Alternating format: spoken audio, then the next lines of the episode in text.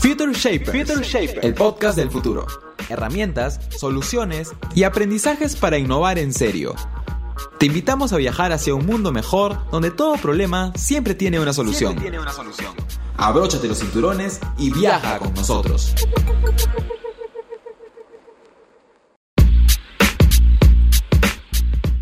Bienvenidos al tercer capítulo de Future Shapers, un podcast de Future Lab y Senti Podcast. Soy Alfredo Pérsico, CEO and co-founder de Future Lab, consultora que lleva la innovación al ADN de las organizaciones, impactando en su estrategia, cultura y sistema de innovación. Future Lab es innovación en serio. Hoy les vamos a hablar de algo muy importante, el binomio aprendizaje-innovación. Y para ello hemos traído a un especialista en el tema. Él es Abraham Orozco, gerente de innovación y cultura de la corporación Overa. Ellos están en pleno proceso de transformación digital y la verdad es que lo que nos viene a decir nos va a ayudar muchísimo a entender el valor del aprendizaje y el conocimiento para poder marcar la ruta de la innovación y de una verdadera transformación. Bienvenido, Abraham. Hola Alfredo, ¿cómo estás? Muchas gracias, muchas gracias por la invitación. Genial, Abraham. Bueno, una de las primeras cosas que, me llamó la atención, recuerdo cuando estábamos conversando en el preludio de esta entrevista, era la importancia que para ti tiene aprender cuando realmente quieres innovar y transformar a tu empresa. Entonces, coméntanos un poco más de esto. ¿Por qué es tan importante el aprendizaje cuando de innovar y transformar la organización se trata? Ok, mira, déjame, déjame hacerte una, pequeña introducción de, este tema. Si, si nosotros nos ponemos a pensar en la historia de la humanidad, los últimos 500 años aproximadamente de historia han sido los años en que más la humanidad se ha transformado. Hemos pasado de una revolución científica a una revolución digital, de revolución industrial, revolución digital, ahora estamos hablando de una revolución 4.0 y así vamos aumentando de números. ¿no? Pero ¿por qué se dio esto? Se dio esto porque hace 500 años algunos autores a la revolución científica le llaman la revolución de la ignorancia. El día que el hombre, que nosotros nos dimos cuenta que éramos ignorantes, de que no sabíamos muchas cosas y empezamos a, a buscar ese aprendizaje, fue el día en que el mundo empezó a cambiar de manera acelerada, porque el mundo viene cambiando hace miles de años, millones de años pero de manera acelerada ha venido cambiando en los últimos 500 años. Que, si nos ponemos a ver para atrás, nos sorprende en realidad todo lo que tenemos hoy y hace 100, 200 años no existía. Entonces, ¿a qué voy con esto? Que la ignorancia, el reconocer de que tenemos que saber más cosas para poder aprender y aplicar esta, este aprendizaje en crear, crear nuevo, nuevas cosas en cualquier ámbito de, nuestra vida, y bueno, ahora en el, en, el caso de la empresa, es el conocimiento. Es la única manera que podemos generar innovación.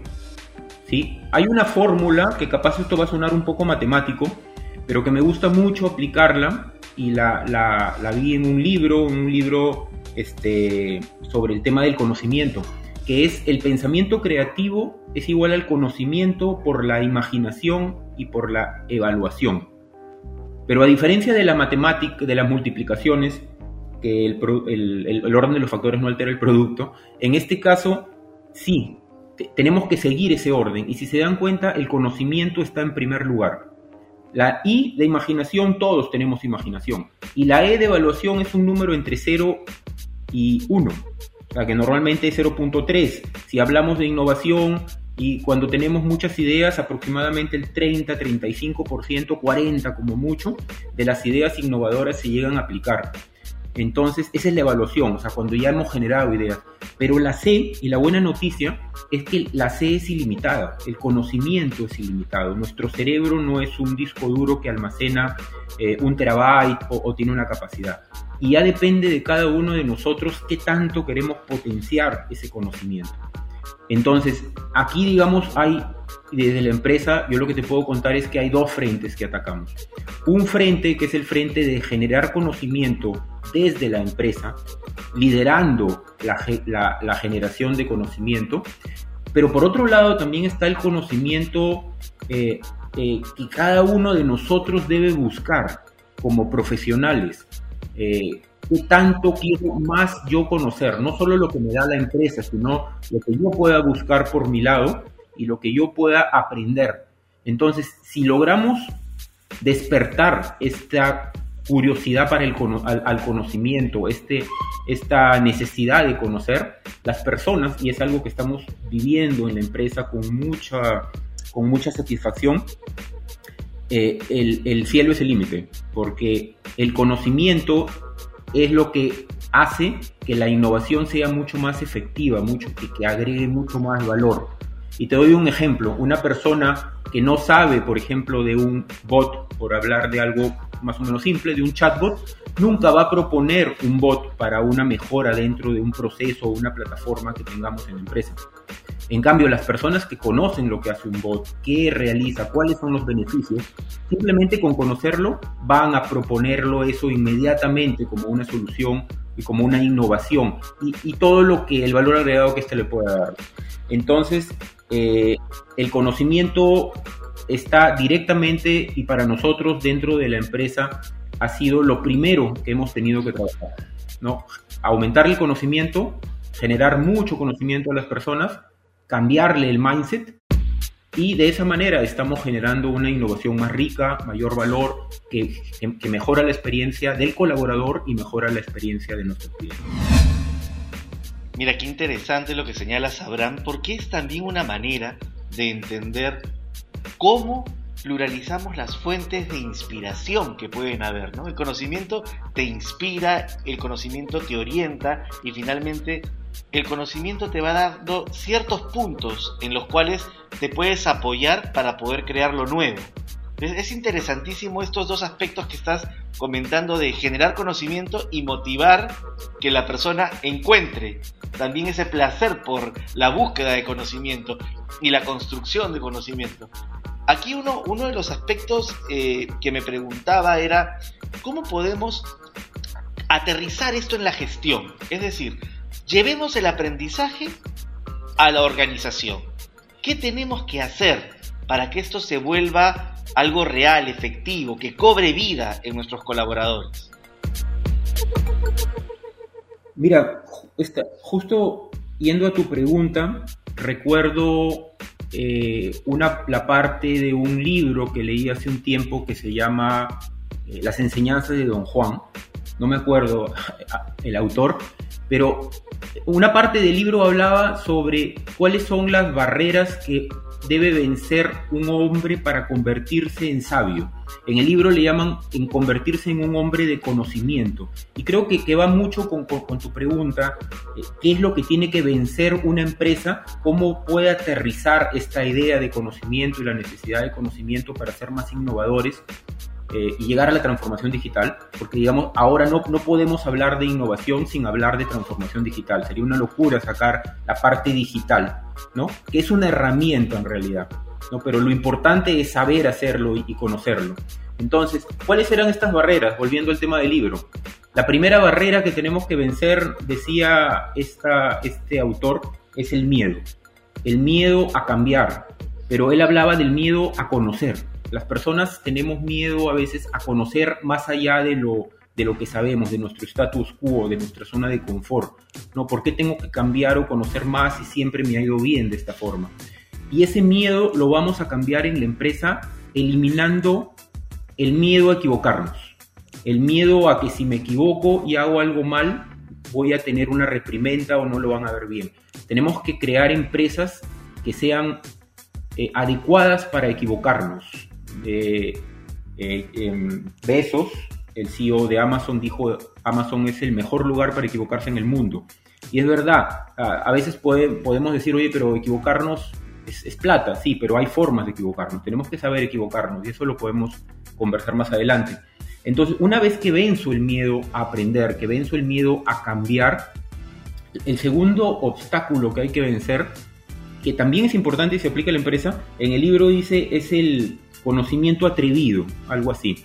Una vez que conozco, las personas cuando conocemos empezamos a, querer aplicar este conocimiento de manera eh, atrevida, ¿no? Eh, eh, hacerlo rápido. Entonces, ¿y eso cómo lo, cómo lo controlamos en la empresa? Con, con agilidad. La agilidad que dice, la agilidad dice que te equivoques, pero que te equivoques en pequeño, barato y rápido. Entonces, si aplicamos metodologías que me permiten controlar esos errores, voy a poder controlar ese atrevimiento, digamos, de las personas cuando conocemos. El tercer obstáculo, que ya viene con el tema de los valores, pero no menos importante, es el poder. Una vez que ya tengo el conocimiento, el conocimiento da mucho poder. ¿no? Ellos en el libro hablan del hombre sabio, acá estamos hablando de la empresa sabia, la empresa que conoce mucho, que tiene miembros, colaboradores con mucho conocimiento, con muchos skills y con mucho, con mucho este, ganas de hacer cosas. Pero el poder, los valores son los que te controlan, que el poder no se vuelva malo, ¿no? que no se vuelva en, contra de tus valores y, de la ética de la empresa. Y por último, en el libro mencionan algo importante que es la vejez. ¿Okay? La vejez como un obstáculo que no se vence nunca, porque todos tenemos un deadline, una fecha de fin. Si lo llevamos a la empresa, todos tenemos una fecha de fin en la empresa, nadie está para siempre pero lo que podamos dejar en la empresa durante ese tiempo, el legado, los cambios, la transformación y, esa y, cómo hemos transmitido ese aprendizaje a todo nuestro equipo es lo, es lo que tenemos que tomar en cuenta. Entonces, estos cuatro, cuatro obstáculos, digamos, si lo logramos vencer, es la manera en que tenemos que llevar el conocimiento a, la empresa. Ahora, ¿cómo lo hacemos? Lo podemos hacer con un aprendizaje que hoy le llaman aprendizaje informal. ¿no? Eh, muchas empresas se pueden preguntar, oye, sí, pero el conocimiento cuesta, tengo que matricular a, toda mi gente en cursos, en maestrías, en, especializaciones. Sí, es una forma, pero también hay un aprendizaje informal. Y aquí te cuento nuestra experiencia. Nosotros creamos, desde que comenzamos con este viaje de transformación, eh, el club de lectura. ¿sí? Pensando qué hacemos, qué hacemos para que las personas aprendan en, Perú la lectura no es, una, no es una costumbre muy arraigada, las personas no leen, no leen. Y, esto es algo que, ya haciendo un paréntesis, la vez pasada hablaban sobre el reskilling y el upskilling, pero atrás del reskilling y el upskilling hay algo más importante, que es nuestra cultura de lectura. ¿okay? Yo para poder hacer tanto reskilling como upskilling tengo que leer, no hay forma que, no, que, aprenda nuevas capacidades o, que me especialice si no leo. Entonces, creamos el club de lectura y este club de lectura lo que hicimos fue a través de, fuentes de información este, separatas, libros propios de nuestros cursos. Eh, y aquí puedo mencionar que, trabajamos mucho hoy con Get, esta plataforma que nos brinda eh, Future Lab, para poder generar esas, esas lecturas, son lecturas cortas súper ricas, que a través de reuniones diarias que tenemos en la empresa, hoy ya forma parte de nuestro, de nuestro día a día, diariamente nos reunimos en la mañana muy temprano con la participación del CEO eh, normal generalmente, eh, para discutir lecturas, discutir sobre temas eh, de transformación digital, de estrategia digital, de tecnología, de liderazgo, de gestión humana, de, muchos temas que, que, nos han ayudado y nos están ayudando muchísimo a cambiar. Y después de seis meses más o menos que tenemos con estas lecturas, aproximadamente 150 sesiones eh, de, este, de este club, que, de lo cual nos sentimos muy orgullosos, te puedo decir que el mindset de las personas ha cambiado muchísimo. Que hablamos un idioma en común. Y, y que estas club de lectura, además de una discusión de un tema, se han convertido en fuentes de innovación, porque en las mismas reuniones se generan ideas para aplicar en la empresa. Entonces, le podemos llamar aprendizaje informal, ¿sí? Informal en el sentido de que es algo propio, que lo generamos internamente, sin un costo que no es más que el tiempo que le dedicamos a la lectura y a la hora de, reunión, hora y media que tenemos. Entonces, y, y luego pasamos a la práctica, porque se aprende haciendo. No, no hay otra forma de, aprender que haciendo. O sea, el conocimiento lo generas leyendo, aprendiendo mucho, pero la forma de, generar cultura es haciendo esto, aplicando lo que hemos aprendido. Entonces luego ya vienen los talleres de innovación, vienen este, generación de equipos ágiles, mesas ágiles, que nos permite aplicar todo esto haciendo cosas, equivocándonos también y corrigiendo para poder seguir en, este camino.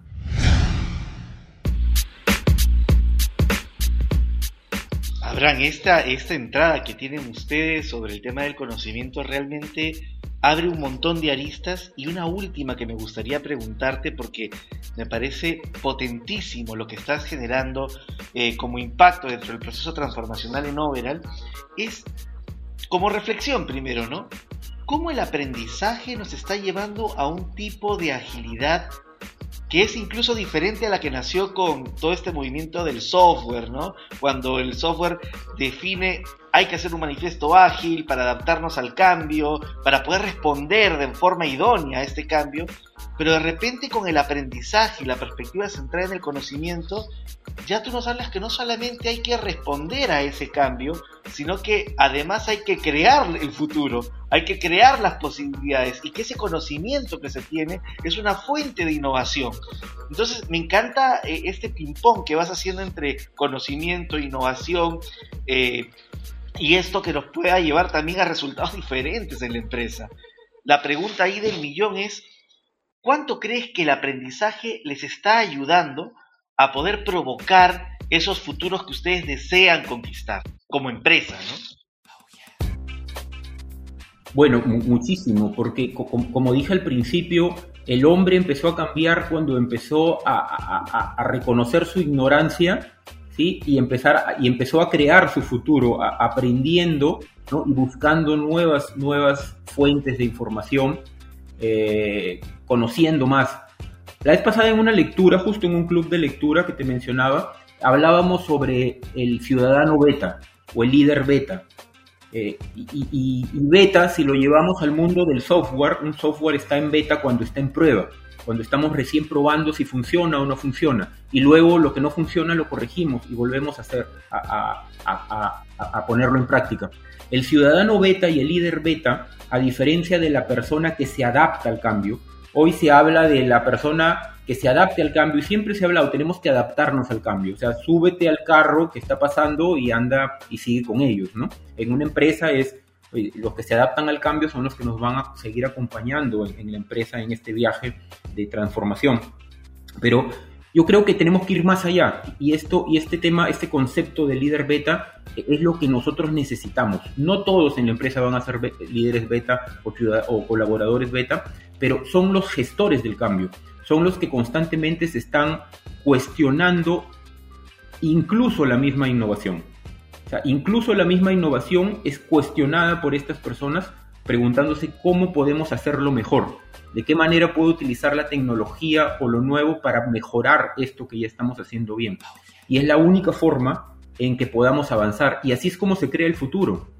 El día que dejemos de aprender, el día que dejemos de cuestionarnos las cosas, eh, y ojo, aquí hago un paréntesis y el cuestionamiento con el aprendizaje van de la mano, porque si yo me cuestiono algo y no tengo conocimientos necesarios para poder cambiar eso, no me va a servir de nada, se te va a quedar en una, una pregunta, ¿no? Y si lo hago diferente, sí, pero ¿cómo lo hago? ¿Cómo lo hago mejor? Porque la innovación es valor, ¿no? Si no, si no, es, si no genero valor, no estoy innovando. Entonces, el, el ciudadano beta lo que hace es construir el futuro, innovando constantemente y gestando el cambio, gestando que las cosas vayan evolucionando Imagínate que las personas dejemos de aprender un día. Ese día el mundo para, ¿no? ese día el mundo va a ser pausa.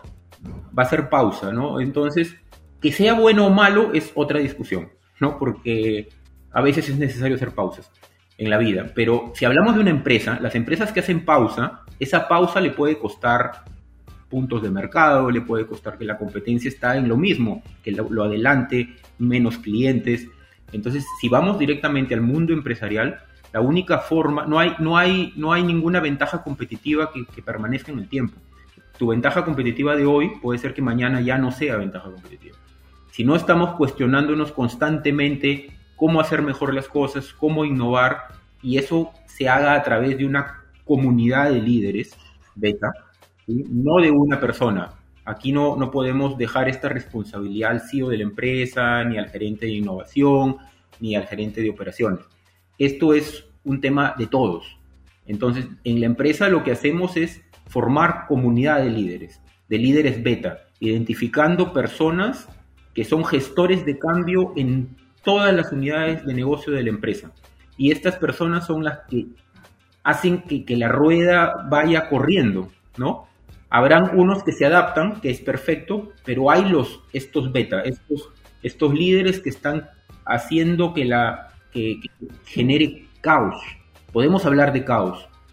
Eh, cuando la vez pasada en una, en una lectura hablábamos y hacíamos la analogía con una fiesta. Cuando una fiesta se está enfriando y nadie habla, la música está mala, hay alguien que agarra y saca su cajón y empieza a hacer la, nuevamente la, bulla. Así es. Exactamente es lo que hacen los líderes beta o los colaboradores beta. Cuando estás entrando a la zona de confort, cuando la cosa se está pausando y se está tornando aburrida, por decirlo de esa forma, hay alguien que sale y hace bulla. Y empieza a hacer bulla a través de qué? A través de cuestionarse, de preguntarse qué más podemos hacer, de talleres de innovación. Y, eso hace bulla y de ahí van a salir ideas buenas, definitivamente.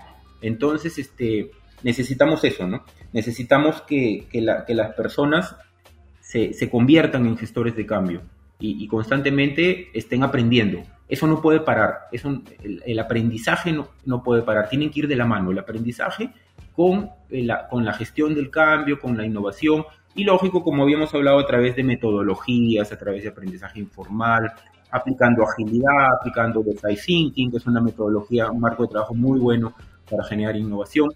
Son los beta, son los que están cuestionando y haciendo que esa consistencia se vuelva inconsistente, pero para mejor, para agregar valor y para crear algo nuevo.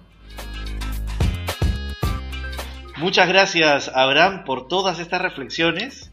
Creo que esto es una de las maneras en las cuales nosotros podemos comprender que el aprendizaje y el conocimiento es justamente lo que nos permite seguir vivos como empresa, como organización, reinventarnos, renovarnos.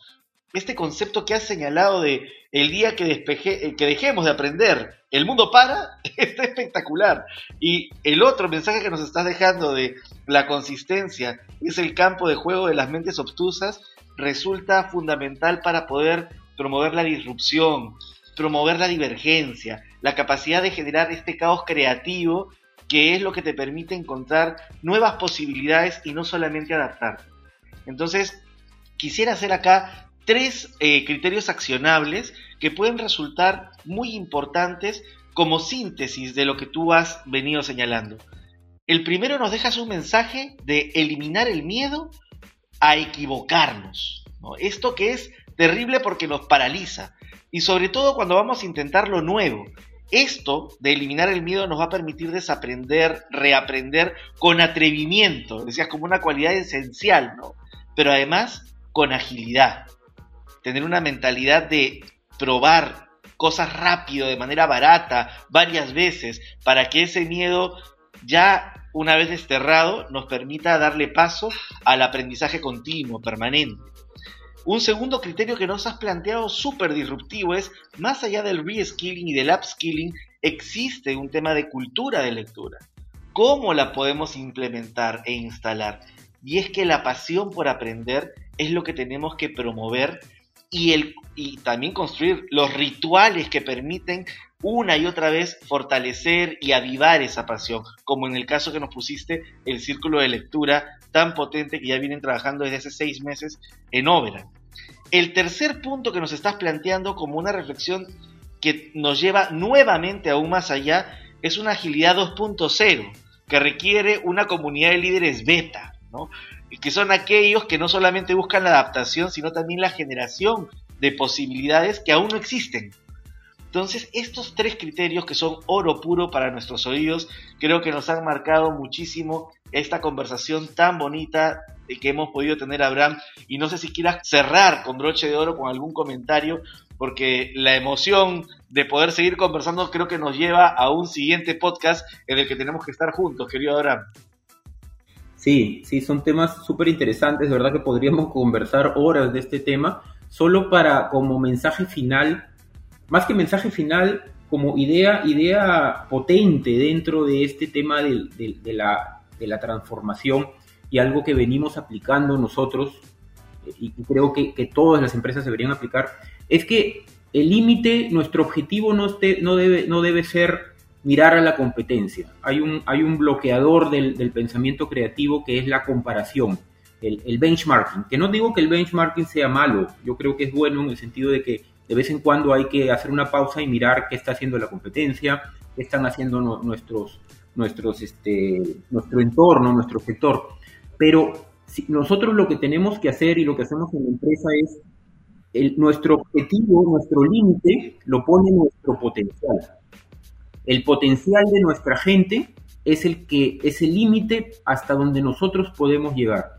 Y, el, y la mejor manera de incrementar el potencial es a través del conocimiento.